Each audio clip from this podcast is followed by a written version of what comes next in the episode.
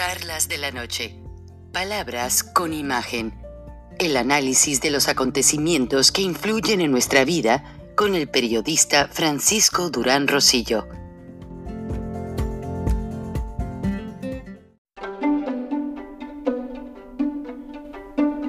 Frank Durán Rosillo eh, te saluda y los saluda a todos ustedes, su amiga María Celeste Raraz, para invitarlos a que se suscriban a mi canal de YouTube María Celeste Raraz, tal como mi nombre, donde les informo todas las semanas eh, sobre entrevistas que tienen un tema que ayuda a mejorarnos como personas y de paso son interesantes.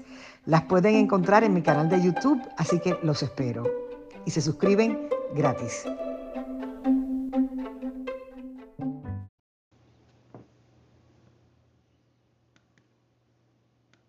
Recording in progress. En muchas ocasiones nosotros los mexicanos decimos, ¿sabes o te haces? Refiriéndonos a cualquier tema en general. Si sabemos sobre el problema o nos estamos haciendo tontos. Y les hablo como un mexicano que soy. Y sobre esta reflexión quiero basar la charla de hoy, porque estuve hablando con muchos amigos out of the record después de la revocación fallida, que realmente pues fue un total manipuleo. Ya vieron las imágenes de las operaciones carrusel, de que se llevaron gente pagada a votar a múltiples casillas con múltiples credenciales de elector, etcétera, etcétera, etcétera. Pero lo que me decía ese amigo, clase media como yo, como usted, es que lamentablemente mucha gente ha perdido el trabajo en México desde que entró Morena al poder. Han perdido las ayudas de las guarderías, del, servicio médico, muchísimas cosas. Y básicamente esa clase media fue bajando, bajando al nivel de pobreza.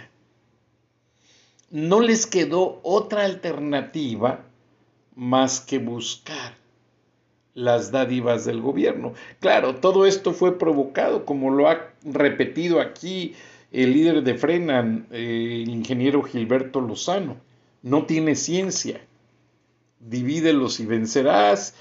Eh, agarra todo el dinero de los fideicomisos y verás cómo al rato van a estar comiendo de tu mano todos. Y eso es lo que hizo el presidente López Obrador. Pero como dicen los americanos, don't cry on the spilled milk. No hay que llorar en la leche tirada. Hay que ver al futuro. El futuro es entender que ya estamos en el siguiente paso de ese proceso de lo que muchos ahora quieren llamar como el nuevo orden mundial. Acabar con el capitalismo, que para muchos es un medio de abuso, de tortura económica, de manipuleo, como lo quieran llamar. A mí me gusta mucho, porque me ha gustado trabajar desde que tengo uso de la razón y el que trabaja tiene y el que no trabaja no tiene. Y mis paisanos vienen a darle duro aquí a, Estados Unidos y muchos de estos edificios que ven aquí en el background atrás, en los años 90 fueron orgullosamente y ahora en los años 2000 fueron orgullosamente construidos por nuestra gente a base de trabajo duro. Entonces, cuando los vemos manejando su camioneta del año, como dicen ellos, bien perrona, qué bueno, a mí me da un gusto tremendo. Y ojalá y vengan más y ganen más y tengan mejores camionetas con ese trabajo digno, no dedicándose a la violencia y al narcotráfico, porque el narcotráfico no deja nada bueno, la vida mala. Yo procuro platicar con mi gente cuando han ido a esos restaurantes, digo, disfrazados, que son centros nocturnos. Les venden barbacoa, les venden menudo, les venden pozole, les venden mucho alcohol, los emborrachan y ahí andan bailarinas, en su mayoría, y discúlpenme, pero es la verdad, colombianas, hondureñas y venezolanas. Cobran a cinco pesos la bailada, dicen, de lejecitos. Si quieren bailar pegaditos ya son 20 o 30, o según los agarren de borrachos. Platiqué con un señor prisciliano al que de plano le sacaron toda la cartera en el abrazo. O sea, él se emocionó en el abrazo, pues imagínense, pobre gente no ha ido en años a ver a su, a su novia, a su esposa, a su familia. Pues acá gastan.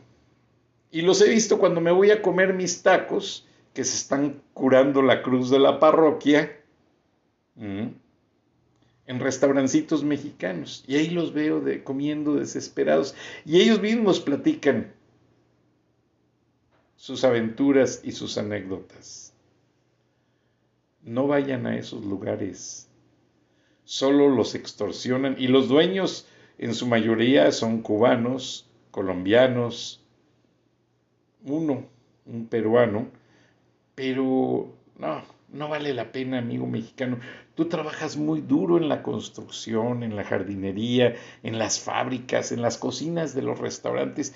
Quédate ahí, trabaja duro, llega tu cheque, asegura tu renta, lo que vas a gastar en comida, mándale a tu familia o ahórralo para una emergencia. Y la mayoría de los paisanos con, quienes platiqué esta mañana acerca de lo que fue el fraude de la revocación de mandato están decepcionados. Como muchos de ellos dicen, y los entiendo, no están en los Estados Unidos por gusto. Se sienten desterrados. Su propio país no les da trabajo, no les da servicio médico, ha matado a sus hermanos, padres o quienes sean, y no les ha quedado otra opción más que venirse a los Estados Unidos a luchar. Ahora sí, como dice el dicho, Dios bendiga a los Estados Unidos porque les da trabajo, como sea el presidente Biden ha hecho y el y, en Mallorca es el director de seguridad nacional, pues han hecho lo posible por darle chance a algunos que se vengan a trabajar indocumentados como sea, pero a las semanas, tres semanas, ya están mandando dinerito a sus familias. Dios los bendiga. Y estamos con ustedes, no crean.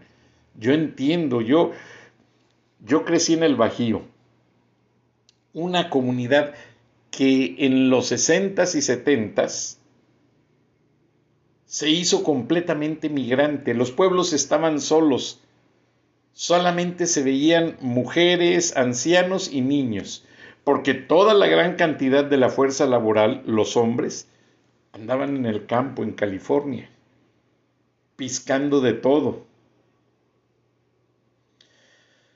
Entonces, por favor, amigos paisanos, no se metan en problemas, no se metan a las mafias de las drogas, esa gente no les va a dar nada. En cambio, como yo he platicado con muchos americanos y ellos están de acuerdo, ustedes trabajan duro, no les mienten, no los roban y la chambita es de ustedes. Y en muchos casos hay una historia que estoy trabajando para mi próximo libro en el que un mexicano trabajó para un señor de una fábrica arduamente. El señor le dijo que pues lamentablemente los empleados se estaban yendo. Este mexicano trajo familiares y amigos y mantuvieron la fabriquita funcionando. Cuando el señor se enfermó más, le encargó a este mexicano que se hiciera cargo de la fábrica y le llevara los documentos, él firmaba él hacía pues básicamente el señor desde su casa todo lo necesario por mantener la planta productiva. Después este mexicano se trajo a su esposa y una hija para cuidar a este señor porque ya era viudo. Las lecciones de la vida. La familia del señor nunca se ocupó de él, de ayudarlo, de ver cómo se sentía, llevarle una medicina, nada. Llegó el momento en que falleció este pobre hombre, intempestivamente.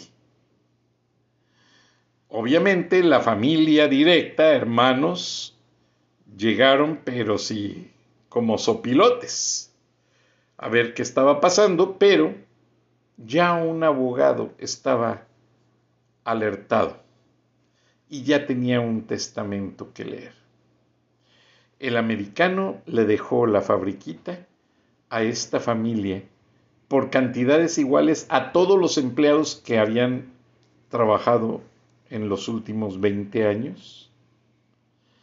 Y la casa se la dejó a esta familia mexicana y ya un poco de dinero les repartió a los hermanos allí proporcionalmente, que quedaron muy disgustados pero al final del testamento él le pidió al abogado que mantuviera en video su mensaje y el Señor les dijo, ustedes nunca se ocuparon de mí. Pasaron años y décadas y yo sí me ocupé de ustedes. Los ayudé en sus grandes problemas, les hice, y resolví la vida muchas veces. Y ahora enfermo me han dejado solo. Por tanto, estos migrantes merecen una oportunidad en la vida y no la merecen solamente, se la ganaron. Y así fue. Y de la noche a la mañana esta familia migrante se hizo millonaria porque la empresa pues obviamente tiene un valor adquirido en capital pasivo, en capital circulante, en el edificio, en las máquinas, etc. Entonces, si me refiero a este ejemplo, vean con buenos ojos a México. No hay que desdeñarlo. México está enfermo de corrupción por culpa de esos parásitos de la 4T. Sabemos que nadie está contento, nadie está satisfecho. La gente lo dice, lo que pasa es que se aguantan por el temor, como aquellos paisanos que los agarró las mafias del narco para extorsionarlos. Luego llegó la policía a defender a los narcos. Entonces, como ellos dicen, ¿Dónde está la autoridad? ¿Dónde está el gobierno? ¿Dónde está el respeto a la gente que trabaja? Ya no existe. Pero es que en manera se lo hemos quitado. Aquellos que no votaron en esta revocación, qué lástima. Los engañaron o los amenazaron, les hicieron algún daño, pero México es muy grande tiene muchos recursos naturales. Y me explicaba un ingeniero que lamentablemente ya está desterrado acá en los Estados Unidos, que todo el proyecto del tren Maya y de que rompen los cenotes y esto y lo otro, los cenotes del istmo de Tehuantepec y parte de la península de Yucatán constituyen una base, un banco de aguas dulces muy rico para el mundo. Y obviamente ya hay empresas muy interesadas en explotar esa agua. ¿Por qué razón?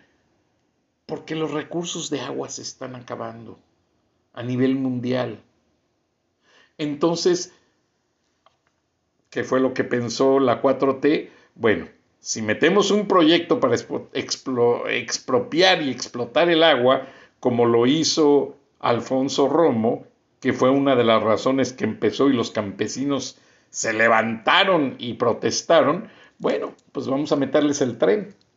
Con la obra del tren están haciendo toda la infraestructura para explotar eso, sin importar el daño ecológico a nivel mundial, a perpetuidad que están generando no solamente a México, a la región. Entonces, ¿qué podemos esperar de esta tortura a la madre tierra? La están matando. La estamos matando. Mm. Y es muy triste, porque lamentablemente las nuevas generaciones, nuestros hijos y nietos, ya no van a poder respirar oxígeno. Van a tener que conseguirlo en una mascarilla para poder respirar un rato oxígeno puro y poder sobrevivir. Me decía mi doctor que el respirar oxígeno puro es tan importante, por eso los viejitos cuando ya andan en las últimas, les ponen el oxígeno, porque el oxígeno al llegar a los pulmones se distribuye por la sangre al cerebro y todo, y reactiva todas las funciones normales de los órganos. Y gracias a ello podemos estar un poco más sanos aunque sea por días, por horas, etc. Entonces, ese oxígeno hay que dárselo a México. Con el voto democrático. Con el respeto a los derechos humanos. Con el respeto a la, ecología y a los sistemas. Porque México es uno de los países con mayores recursos naturales, agua, selvas si es que no se las sacaban antes, productos agrícolas, frutas, minerales, sales finas para procesar infinidad de cosas. No acabemos con ellos, porque cuando nos demos cuenta va a ser demasiado tarde. Y lamentablemente los políticos ya andan acá en Nueva York, Massachusetts, comprando las grandes casonas. Me decía un amigo que por Champ Élysées ya hay una casa en reconstrucción de una dama que está tratando de no figurar mucho, pero que al final del sexenio va a salir como la primera dama más rica y más poderosa del mundo. Si no, chequen cuánto dinero se llevaron de los fideicomisos. Ahí se las dejo de tarea. Muchas gracias, buenas noches, nos escuchamos mañana. Hasta entonces.